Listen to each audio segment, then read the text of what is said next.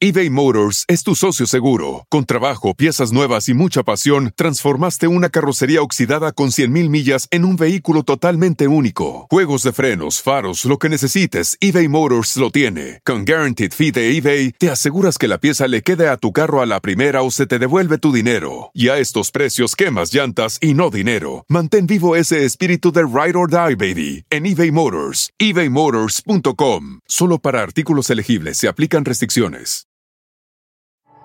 At Amica Insurance, we know it's more than just a house. It's your home, the place that's filled with memories. The early days of figuring it out to the later years of still figuring it out. For the place you've put down roots, trust Amica Home Insurance. Amica, empathy is our best policy. El robo de un bebé, un bebé que tenía cuatro días de nacido. ¿Qué le había pasado a este bebé?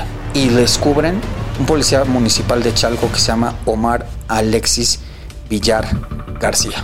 En su intento por matar a este sujeto, las balas que no le dieron a su rival de amores, le dieron a una señora, un hombre que estaba agonizando, que pareciera que estaba borracho, pero que en realidad estaba muriéndose.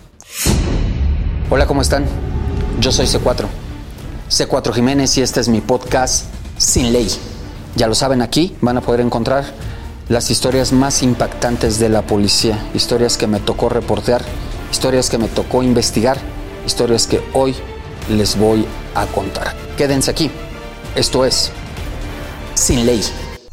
Es la historia en la que una expresidiaria y un agente de la Policía Municipal de Chalco se robaron a un bebé y quisieron hacerlo pasar como si fuera su hijo.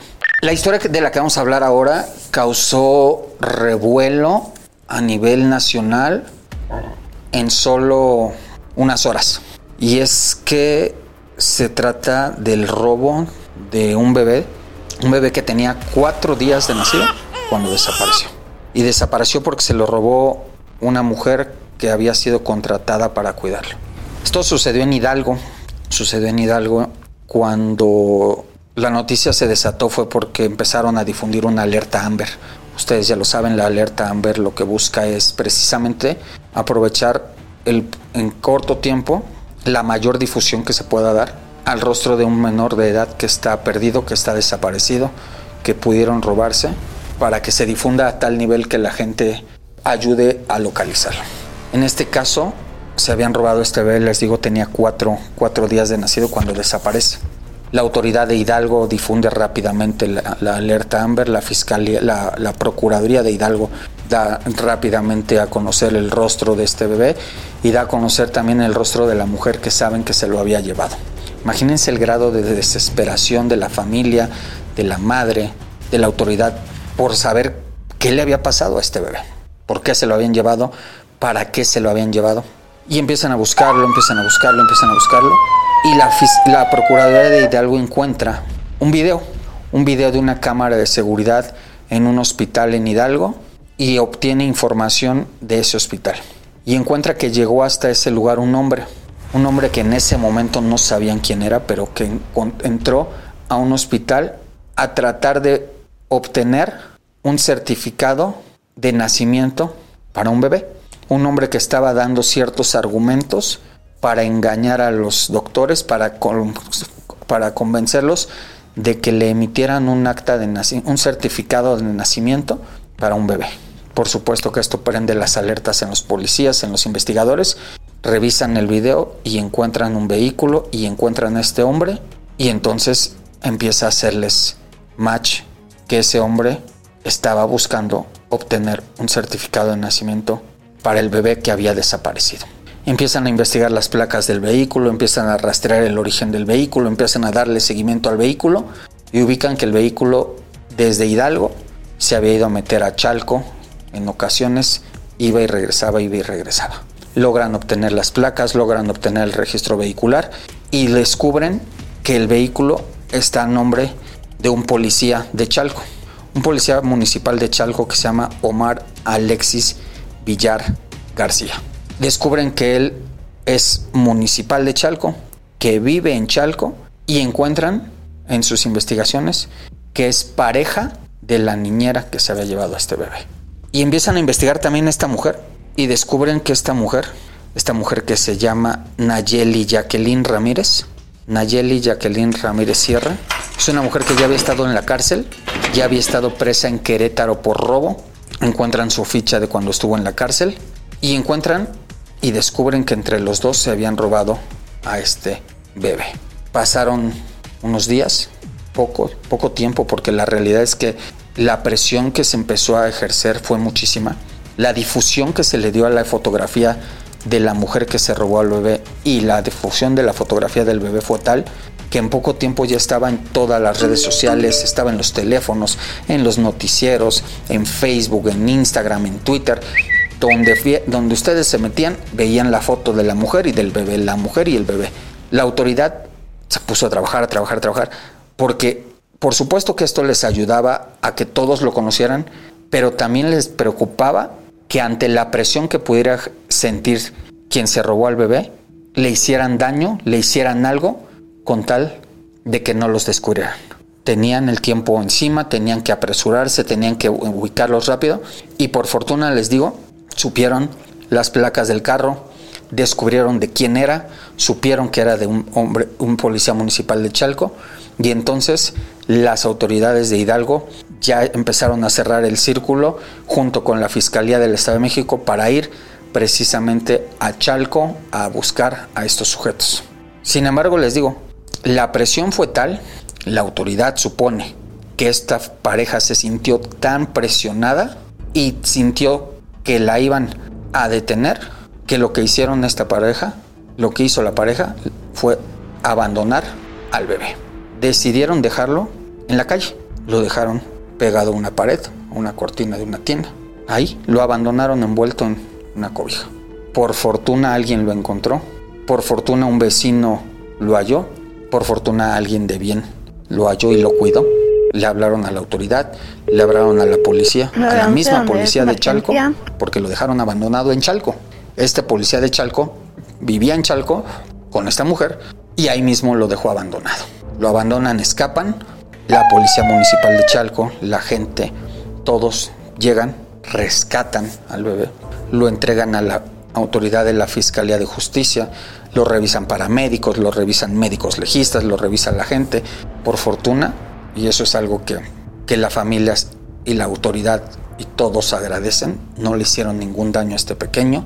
El pequeño estaba, pues si bien lo dejaron abandonado, estaba en perfecto estado de salud, que era lo principal.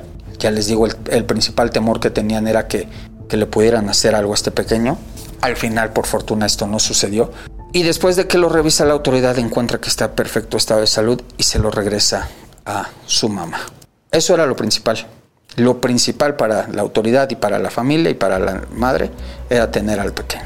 El temor mayor era que le hubiera podido pasar algo, que no hubiera regresado, que le hubieran hecho algún daño en la, en la desesperación. Por fortuna esto no sucedió. La autoridad consiguió ya, la, Procuraduría de Hidalgo consiguió ya fotografías de estos tipos. Ya no solo es el video que les conté, este video en el que se ve a este sujeto, ya les dije, entrando, bajando de un carro, entrando al hospital, pidiendo informes, se le ve nervioso, se, agarra el cabello, se, se, voltea de un lado a otro, se rasca la cabeza, cruza los brazos, se le ve nervioso, se le ve como que no sabe qué hacer. Pero gracias a ese video pudieron saber quién era. Ya tiene su fotografía, ya tiene sus registros.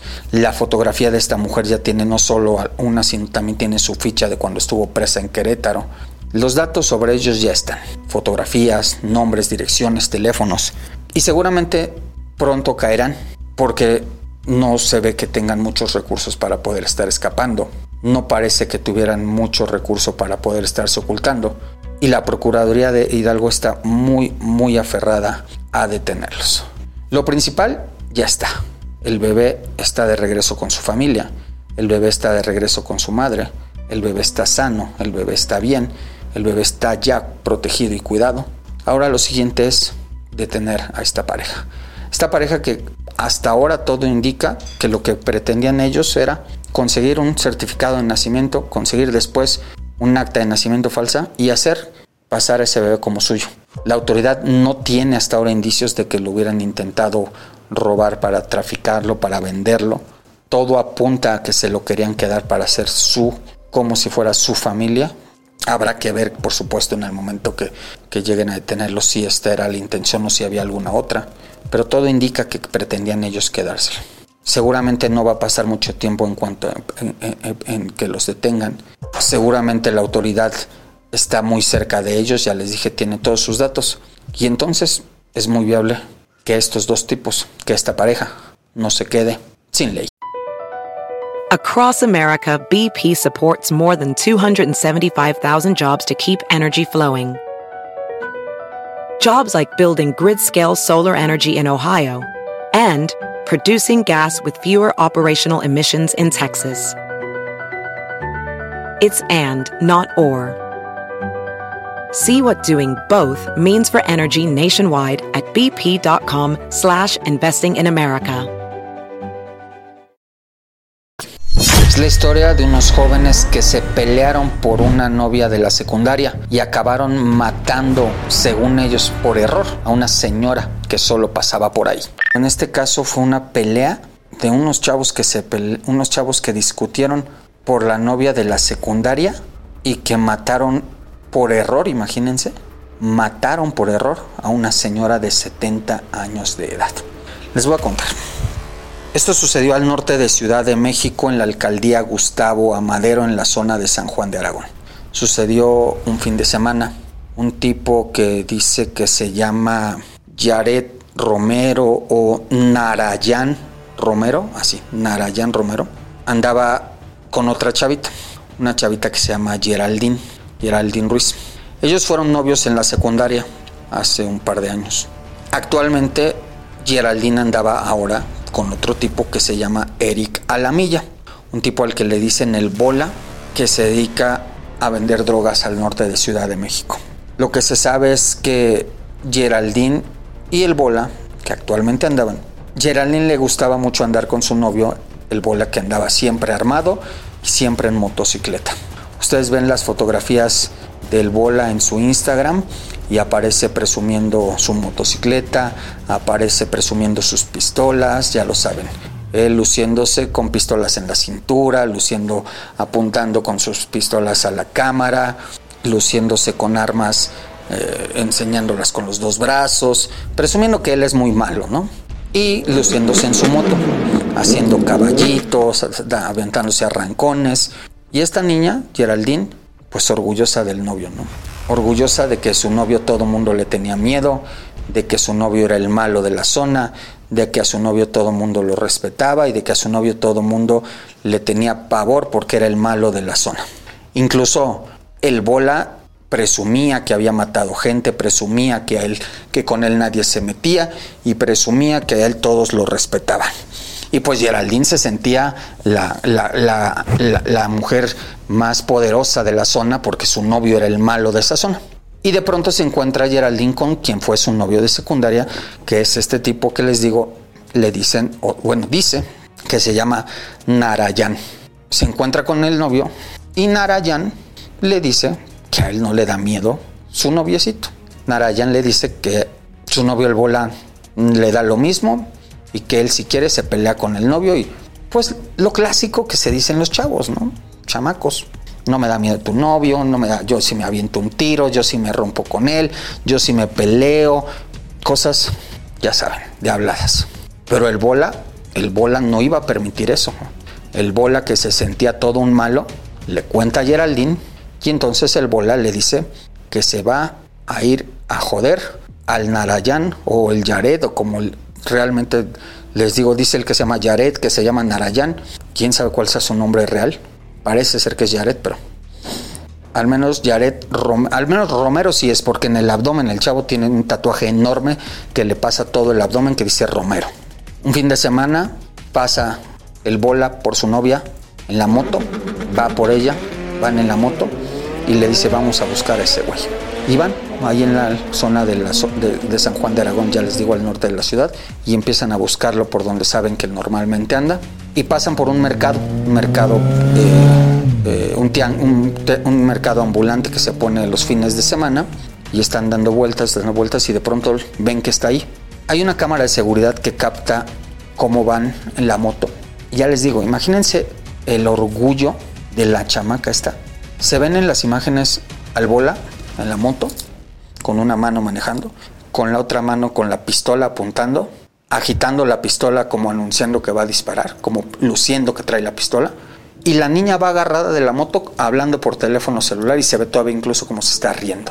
O sea, el tipo con su pistola presumiendo que va a hacer algo mal, presumiendo que anda armado, y ella muy feliz en la moto hablando por teléfono y riéndose quién sabe quién le habrá estado hablando, quién sabe qué habrá estado, con quién habrá estado platicando, pero era con alguien al que estaba contándole muy feliz lo que iban haciendo porque ella iba riéndose mientras el novio enfrente de ella iba apuntando con su pistola.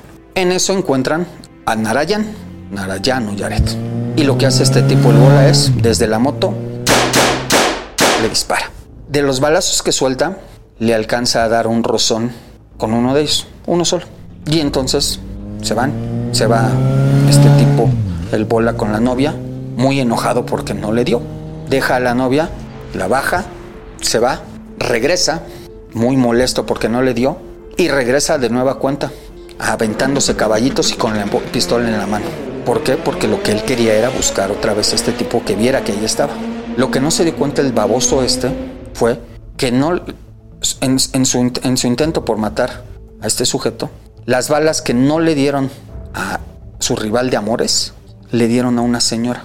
Ese día estaba precisamente en este mercado la señora Yolanda Valencia. La señora Yolanda Valencia tenía 71 años, una señora grande, una señora que había salido a hacer unas compras y una señora que recibió un balazo en la axila. La bala le entra por la axila, le sale por la espalda, la señora cae al piso, mientras el tipo al que intentaba matar se escapa, la señora queda ahí herida, llegaron paramédicos, llegó gente a tratar de ayudarla y lamentablemente la señora no soportó.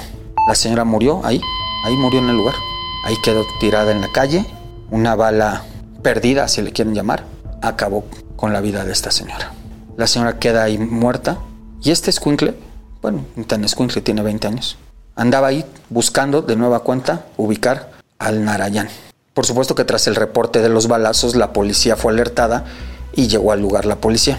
Este tipo, el bola, que, según, que según andaba buscando de nueva cuenta encontrar ahora sí al, a, su objetivo, no se había dado cuenta de la estupidez que había hecho y andaba ahí tranquilo, buscándolo. Llega la policía y la novia se, ya se da cuenta de lo que pasa y la novia intenta alertarlo que ya habían matado a la señora y entonces él pretende escapar Llega la policía de la ciudad y hace todo un operativo. Detienen a la novia, a esta chica llamada Geraldine. Detienen al Bola. El Bola para, esto, para ese momento ya había ido por unos amigos, ya estaba con otros amigos. Detienen también a los amigos. Entre sus amigos, dos ex reos. Y detienen también a Yared o, como se llama el tipo este, que le habían dado un rozón. Lo, detienen a él eh, eh, manchado con sangre no lesionado de gravedad porque ni siquiera se lo llevaron al hospital. Bueno, imagínense, tan no lo lesionaron de gravedad y tan irresponsables, idiotas o no sé cómo llamarlos son, acababan de matar a una señora en, este, en esta estupidez. Una mujer acababa de morir por esta estupidez y este tipo al que, el, que, el que, al que intentaban matar lo suben a la patrulla y dentro de la patrulla se toma una fotografía y la publica en su Facebook. Se ve todo manchado con sangre y le pone, seguimos vivos. Dentro de la patrulla él, esposado, sin playera, manchado con sangre y él subiendo una historia a su Facebook poniéndole que seguimos vivos. Al tipo se lo llevan al Ministerio Público, lo mismo que a los otros sujetos. La noviecita acaba detenida, él acaba detenido, el tipo que intentó matarlo acaba detenido, los amigos acaban detenidos y todos están acusados ahora del feminicidio de la señora que estaba haciendo sus compras. Una señora que simplemente salió como lo hacía cada fin de semana. Una señora que tenía familia, una señora que tenía una hija, una señora que estaba haciendo lo que cualquier otra persona un domingo que busca hacer su compra del mercado. Tranquilamente caminando por la calle. Mientras estos idiotas, peleándose por una novia, peleándose porque uno era más malo que el otro, quisieron arreglar su pelea a balazos y así acabaron matando a esta mujer. Hoy todos ellos están acusados, ya les dije, la fiscalía los está acusando por el homicidio de la mujer. Seguramente el tipo que se fotografió y que, que, subió su historia y que puso Seguimos vivos, seguramente a él no le, no, le, no le achacarán nada porque pues al final él no disparó, él fue la víctima, si le quieren llamar así, la víctima que la libró. Pero al otro tipito este, al bola, a la novia, a los amigos, a ellos sí seguramente los estará la Fiscalía de Justicia acusando del asesinato de esta mujer. Pero les repito, yo no puedo entender cómo, cómo las peleas sin sentido pueden llegar hasta este tipo de situación, hasta este nivel de tontería, en el que una mujer que no tenía absolutamente nada que ver acabó muerta. Y estos tipos, creyéndose impunes, al grado ya les dije, de que tiroteó se fue y como creyó que había fallado, regresó a buscar a su rival. No le tiroteó y se fue y se escondió, no lo tiroteó y fue y huyó, no tiroteó y fue y buscó eh, ocultarse, no. Tiroteó y como vio que falló, quiso regresar porque él se sentía muy malo y él tenía que demostrar que era el malo de la zona. Esperemos que la autoridad haga bien su trabajo. La policía ya lo hizo y lo detuvo. Ahora esperemos que el Ministerio Público haga bien el trabajo y lo deje en la cárcel. Su novia habrá que ver de qué la acusan, porque ella iba con él cuando tirotearon a esta mujer. Sus amigos también habrá que ver cómo les va. Pero esperemos que en este caso, que la muerte de esta mujer, esta mujer que no tenía absolutamente nada que ver con sus peleas, esperemos que no se quede sin ley. Esta es la historia de un par de hermanos, un par de hermanos delincuentes. Uno está preso en un penal federal y al otro lo buscan por asesinar a un menor de edad. Un par de hermanos criminales. Dos hermanos que son hijos de una mujer que fue policía, imagínense. Su mamá policía y ellos delincuentes. Son los hermanos Olvera Solanche. Estos dos sujetos están actualmente uno preso en un penal federal y otro está a la fuga. Vamos a hablar del hermano mayor de ellos. El hermano mayor se llama Gastón, Gastón Olvera Solanche, le dicen el alfalfa o el Garfield. Yo empecé a hablar de este tipo hace ya algunos años, cuando alguien me contactó para mandarme unas fotos, unas fotos de este delincuente en su celda. Imagínense, el tipo preso en un penal que conocen como el Diamante, que se supone que es el penal de mayor seguridad en la Ciudad de México, el más eh, fuerte en sus medidas de seguridad, se supone que es en el que tienen más a la raya a los delincuentes, donde se supone que están, bueno, no se supone, están los delincuentes más peligrosos de la ciudad, y ahí vivía este tipo con muchísimos lujos. Las fotos que me mandan pareciera de un tipo que se siente influencer, un tipo que se siente estrella. Eran unas fotos donde él estaba dentro de su celda, que no parecía una celda, por supuesto. Ustedes lo ven con un uniforme. No, no es un uniforme. Se imaginarían ustedes que traería un uniforme de reo, pero no. Él traía un pants azul, un pants Gucci, con todos los logos de Gucci por todos lados. Traía una gorra también de la marca Gucci con una abeja, la abeja grande que que, tiene Gucci, luciendo cadenas, luciendo un reloj, con una mesa frente a él en la que tenía un plato con camarones empanizados, un plato con una mojarra frita, unos fajos de billetes por ahí, otros fajos de billetes por otro lado. Al fondo se veía una televisión, se veía un PlayStation y él estaba muy lucido ahí y esa era su celda, imagínense. Esa era su celda en la cárcel. Por supuesto, todo eso era ilegal, por supuesto, todo eso no se permitía. Y así como esa foto me mandan otras tres donde él está presumiendo su vida y sus lujos dentro de la cárcel. Me mandan los datos, me mandan la información y me cuentan, este tipo le dicen el Garfield, le dicen el alfalfa y se dedica a extorsionar por teléfono desde el interior precisamente del diamante. y lo que pasa es que le quitan todos esos lujos y lo mandan a una celda de castigo y entonces me empiezan a mandar fotos de él con su novia dentro de la cárcel.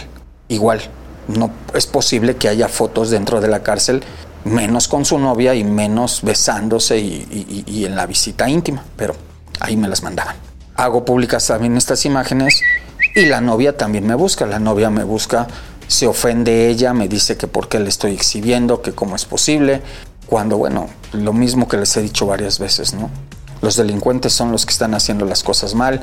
Esta señorita que está fotografiándose dentro de la cárcel cuando no está permitido y los que se molestan son ellos y al que, al, que, al que acusan es a mí cuando los que están haciendo las cosas indebidas son ellos. Al final, este tipo es castigado, lo tienen un rato ahí en su celda de castigo, sale, regresa y en cuanto regresa, de nueva cuenta me empiezan a llegar mensajes y de nueva cuenta me mandan otra foto de él luciéndose ya de nuevo en su celda. Entonces la vuelvo a publicar y pues la autoridad lo que determina es mandarlo a un penal federal. Este tipo, el Garfield, actualmente está preso en un penal federal y hace unos días me llega otra noticia y es otra noticia en la que me cuentan de un tipo que acababa de matar a un adolescente, un tipo de treinta y tantos años que mató a otro de 16. Me mandan la información y me dicen que eh, cuando van y buscan llegan a, ver al, joven muerto, al adolescente muerto, buscan al responsable y a quien encuentran es a la mamá del homicida. Resulta que la mamá del homicida les dice que su hijo lo mató a ese tipo porque había tenido problemas, porque andaba, el, el chavito muerto, andaba con su hija y que a su otro hijo no le parecía esa relación. Es decir, este chavo tiene a su hermana y no le gustaba el novio y va y lo mata. Esa es la versión que da la mamá. Otra versión dice que en realidad el chavito le había robado dinero al homicida. Y ahí es cuando me entero quién era el homicida. Me dicen que le había robado dinero que le había mandado su hermano desde la cárcel. Y es cuando descubro que este tipo, el homicida, es hermano del Garfield, hermano del alfalfa, del tipo que está en el penal federal.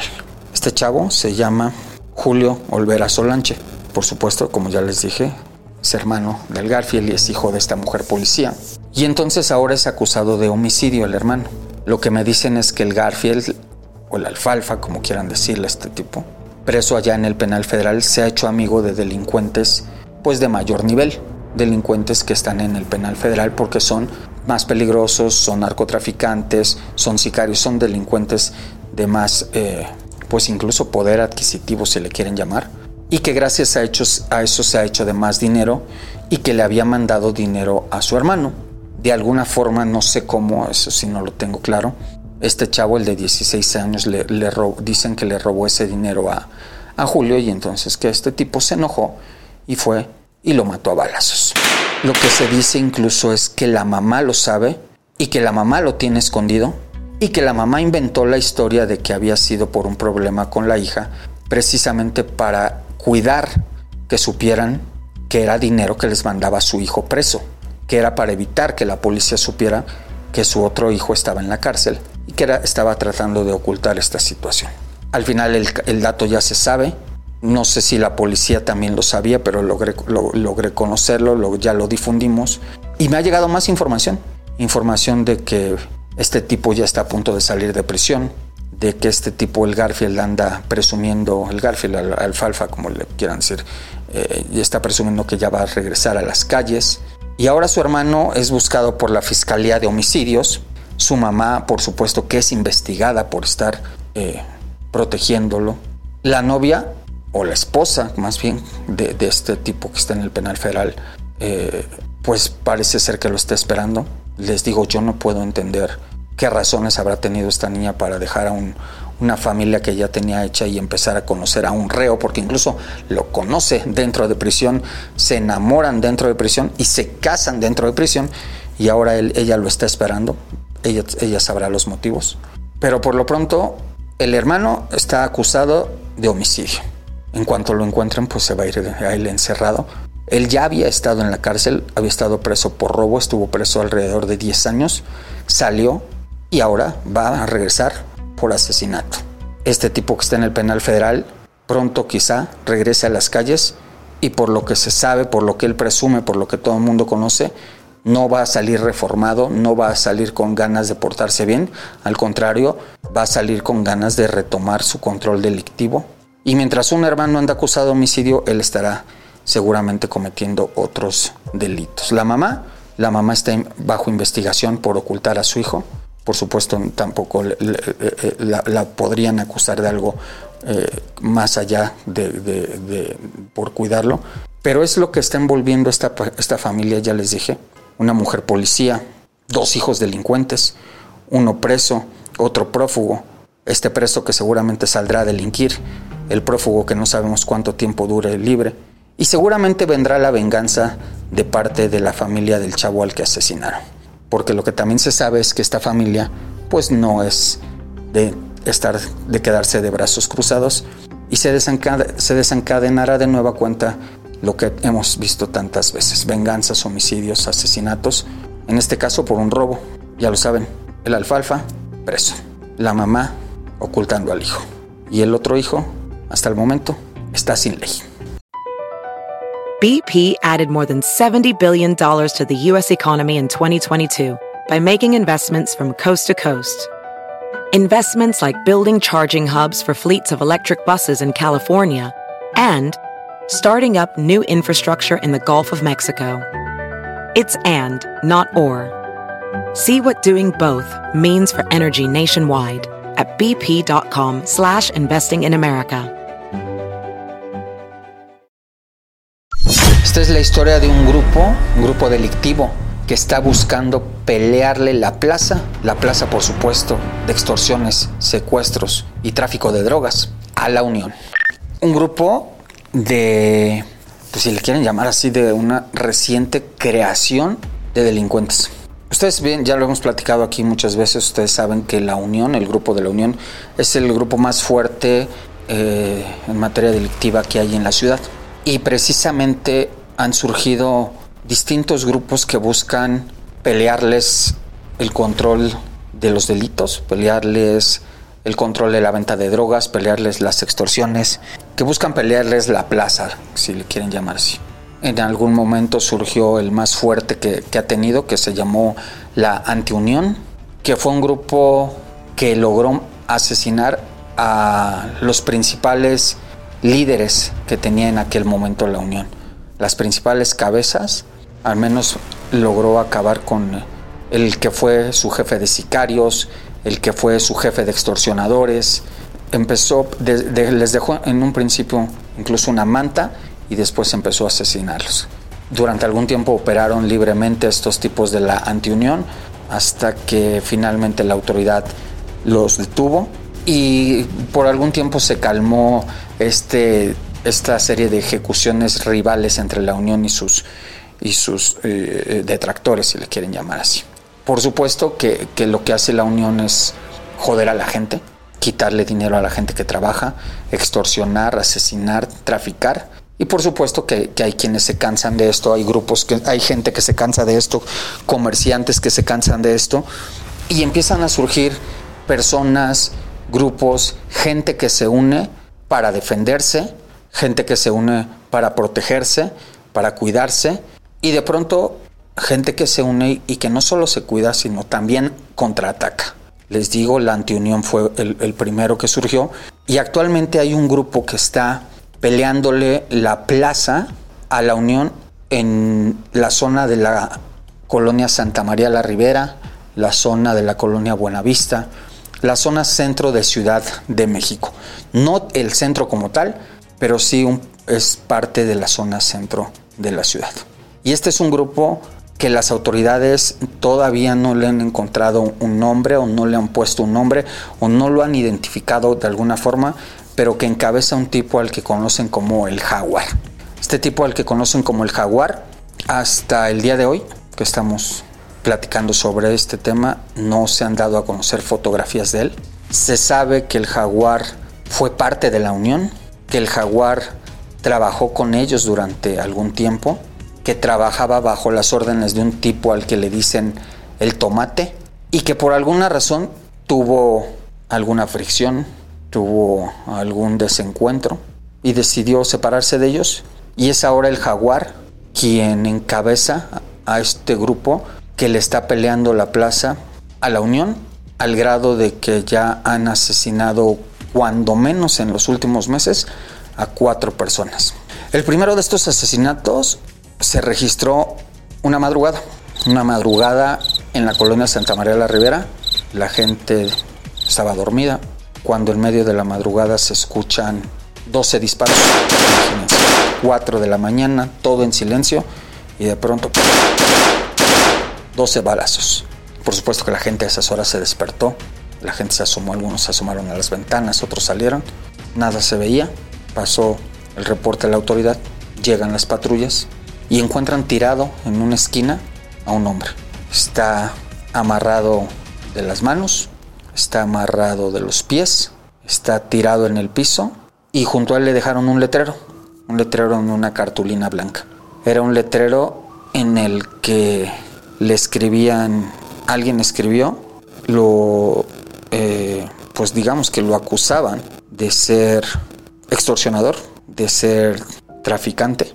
Y se los voy a leer como tal, dice el letrero. Esto les va a pasar a todos los que anden extorsionando en Santa María la Ribera y colonias aledañas. Y sobre todo a los que anden vendiendo, a los que anden vendiendo sin permiso. Y firma atentamente, dice así, atentamente el Chile Vengador.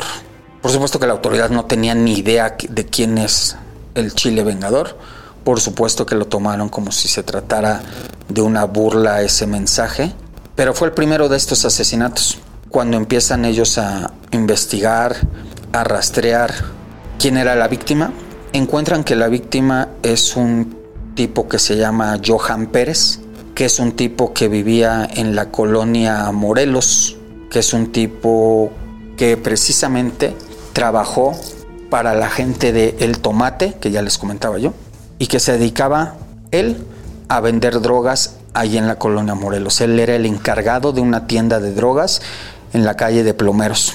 Él era el que se encargaba de la distribución de esa narcotiendita. Según lo que logré saber, a este chavo, Johan Pérez, lo fueron a buscar en al menos dos ocasiones a esta narcotienda, tipos en motocicleta, y le dijeron que estaban buscando a su patrón, le dejaron una tarjeta o un cartón, un papel con un teléfono y le dijeron dile a tu patrón que nos marque. No marcó, por supuesto, el, jefe de, de, este tipo. Regresaron por segunda ocasión, le volvieron a decir dile que nos marque porque si no va a haber bronca. No marcó. Y la tercera ocasión que llegaron, ya llegaron armados estos tipos y se lo llevaron. Lo levantaron en la misma moto, lo encañonaron, le dijeron que se subiera a la moto se sube a la moto, se lo llevan a algún lado.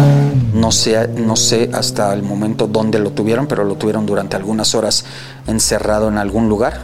Incluso su familia denuncia su desaparición. Pasan las horas y no lo encuentran. Este tipo, Johan Pérez, es hijo de un policía de la ciudad. Vendía drogas, sí. Era el encargado de la tienda de drogas, sí. Trabajaba para la Unión, sí. Y era hijo de un policía.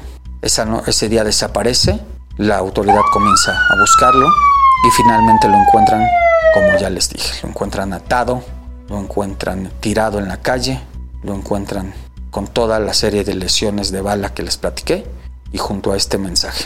Johan Pérez es el primero de estos homicidios que empezó a cometer este grupo que ya les dije encabeza este tipo al que apodan el jaguar. Pasan unos días y a la semana siguiente, una noche, en la misma zona, muy, muy cerca de donde dejaron a este tipo, va un taxista, llegan hombres armados y una vez más, en medio de la noche, de nuevo cuenta, lo tirotean y lo matan. En un principio la gente pensó que quizá había sido un robo, que quizá había sido una pelea.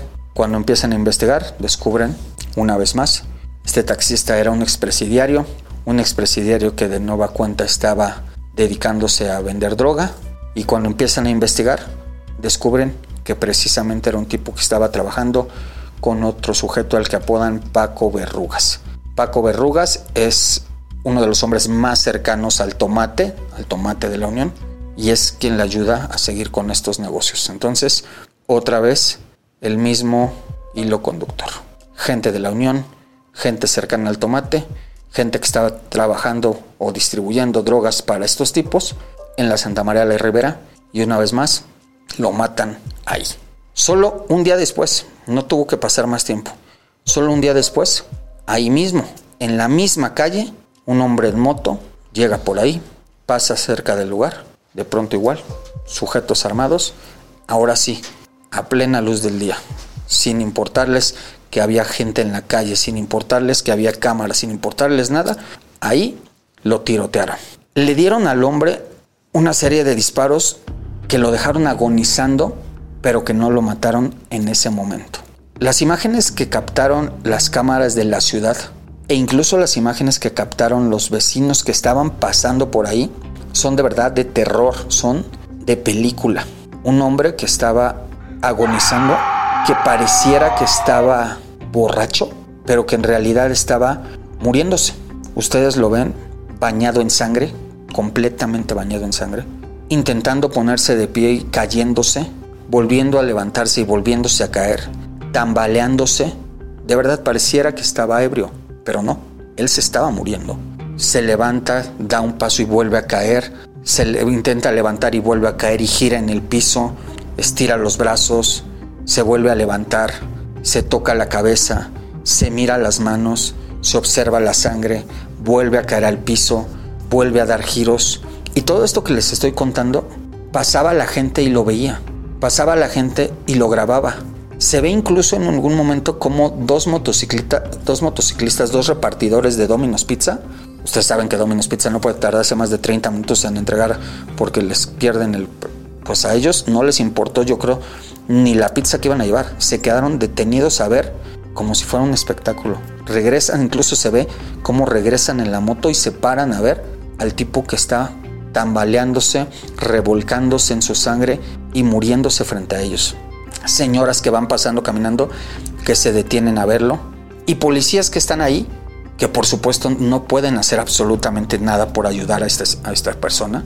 Policías que lo que hacían nada más era tratar de alejar a la gente fueron alrededor de cinco o seis minutos en los que este hombre estuvo así, mientras llegaban algunos paramédicos, alguien que pudiera ayudarlo, porque los policías y la gente y cualquiera que estaba ahí no podía hacerlo, pero la gente lo estaba viendo como si se tratara de un espectáculo de verdad, como si se tratara de un show en vivo. El hombre se estaba muriendo frente a ellos por los disparos que le habían provocado estos sujetos y la gente seguía ahí, ya les dije, los de las pizzas, las señoras, los señores, dos señoras que parecían que habían salido al mercado también ahí detenidas. Hasta que finalmente llega una ambulancia, llegan paramédicos, como pueden agarran a este señor, lo suben a la camilla. Les digo el señor, no sé cómo habrá sido las lesiones que tenía, pero él seguía moviéndose, seguía intentando ponerse de pie, seguía intentando como reaccionar, como pelear, como no sé, cómo como, mostrarse que él no se iba a caer, pero lo suben a la camilla y él intenta de nueva cuenta girar, como pueden lo trepan bien, lo agarran y se lo llevan. Incluso el hombre va todavía, llega, va, va camino al hospital y va vivo, al final, al final él pierde la vida, por supuesto que, que no había otra por todo lo que pasó ahí, y se muere, se muere en el camino, en la calle toda la gente después se quedó ahí algunos ya les dije grabaron, otros tomaron fotografías, toda la sangre quedó ahí regada. Y este fue el tercero de los asesinatos. Ya toda la gente en la zona ya hablaba de que el responsable era este tipo, el llamado Jaguar. Un hombre que según las descripciones que me han hecho es un tipo que le gusta, dicen, así me lo describen, vestir ropa pirata, vestir ropa que tiene siempre muchos logotipos de marca, que es pirata. La gente me lo dice que le gusta vestir ropa que es de marca pirata, pero que se note que es de marca pirata. Que es un tipo que acostumbraba a emborracharse mucho. Literal me dicen que era uno de los mandaderos, así me lo dicen, esas palabras usan, de los mandaderos del tomate y que no saben cómo puede ser que ahora le esté peleando la plaza. Pero después de estos tres homicidios llega uno nuevo, uno nuevo con mucho mayor violencia a lo que les he contado y este es uno que se descubre afuera del reclusorio norte.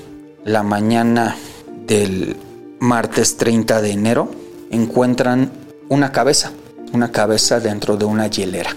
Es la cabeza de un hombre dentro de una hielera con hielos, o sea, con muchos cubitos de hielo, y ahí está una cabeza humana. Junto a esta cabeza que dejan afuera del reclusorio norte, también dejan un mensaje. Una vez más es una cartulina blanca, igual que la del mensaje que les conté del Chile Vengador, pero en esta ocasión, en esta ocasión ya está firmada por el Jaguar y por el cártel Jalisco Nueva Generación. No sabemos, la autoridad no sabe hasta el momento si en realidad el Jaguar y el, Jalisco, y el cártel Jalisco se unieron o si el, el, uso de las siglas del cártel Jalisco solamente lo están ocupando para amedrentar. Es muy viable que sí que el cártel Jalisco esté apoyando al Jaguar, porque ya se los dije en algún momento la antiunión y el cártel Jalisco se unieron. Porque lo que busca el cártel Jalisco cada vez que llega a algún lugar donde pretende pelear el control, pelear la plaza, lo que hace el Jalisco es buscar acabar con el grupo dominante y la forma de hacerlo es buscando a sus enemigos. En este caso, cuando lo hicieron en un principio, lo hicieron con la antiunión y ahora es muy viable que lo esté haciendo con este tipo apodado el jaguar.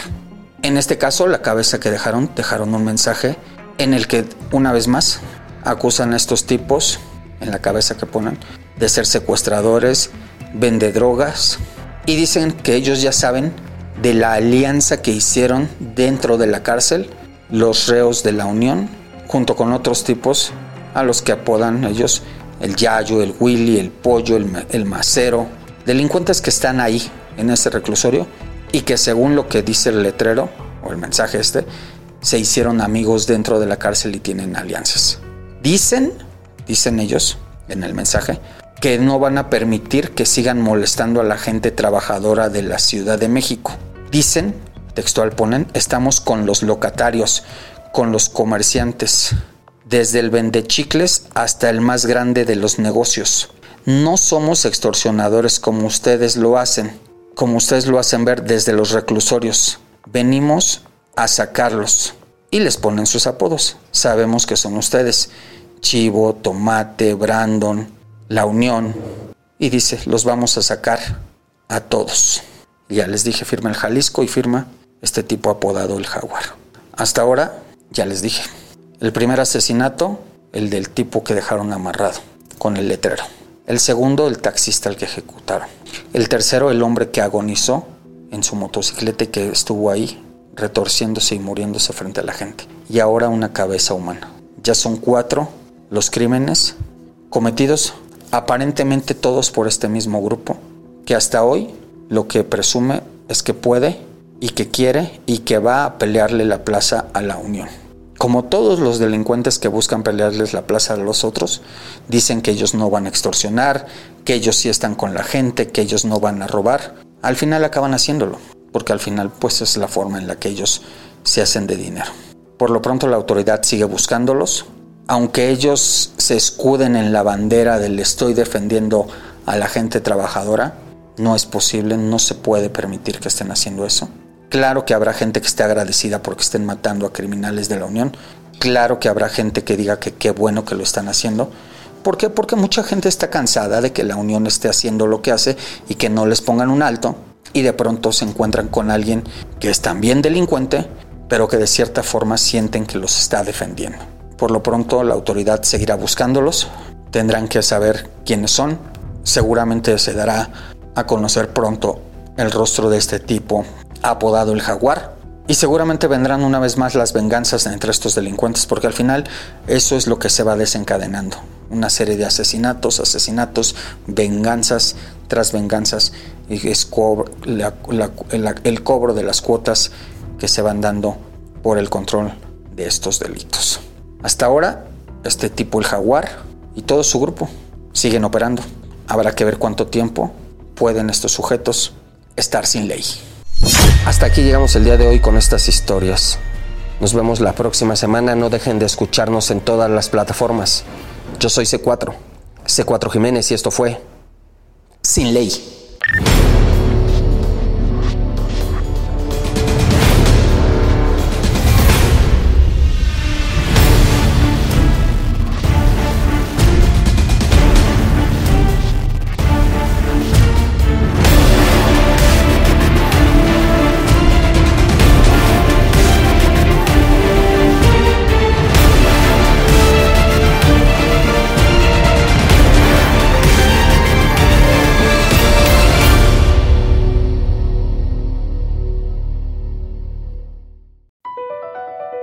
BP added more than $70 billion to the U.S. economy in 2022 by making investments from coast to coast.